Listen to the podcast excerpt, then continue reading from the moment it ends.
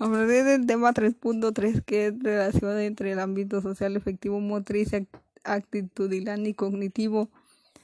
Para empezar el desarrollo cognitivo en el niño, para que ese desarrollo y por lo tanto también la inteligencia del niño pueda madurar con normalidad, tiene que existir una base biológica sana, así como también un ambiente favorecedor y estimulante. Por otro lado, este desarrollo cognitivo está sujeto a las diversas eventualidades o circunstancias que puedan acontecerle a cada ser humano, como por ejemplo determinadas enfermedades o traumatismo que pueden llegar a efectuar, afectar a su estructura biológica.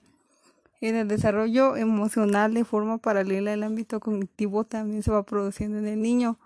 Un desarrollo emocional, este es un elemento de crucial importancia para su posterior desenvolvimiento en el conjunto de la sociedad a lo largo de su vida.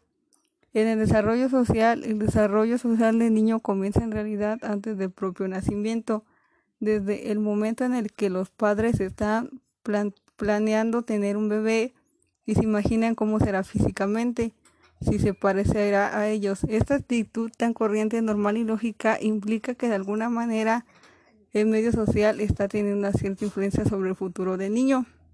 El desarrollo evolutivo es un proceso narrativo que la persona va construyendo desde la realidad física, incorporando los elementos de esta realidad, los estímulos, los modelos de referencia, incluidos los de género y los esquemas que las figuras vincularse les van proporcionando y que le van a permitir empezar a desenvolverse y adquirir experiencia.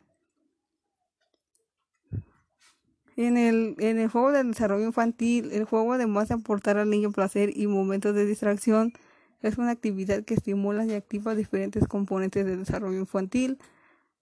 Ah, las aportaciones que tiene el desarrollo cognitivo son que el juego se pone en marcha en las habilidades cognitivas del niño en cuanto le permiten comprender su entorno y desarrollar su pensamiento.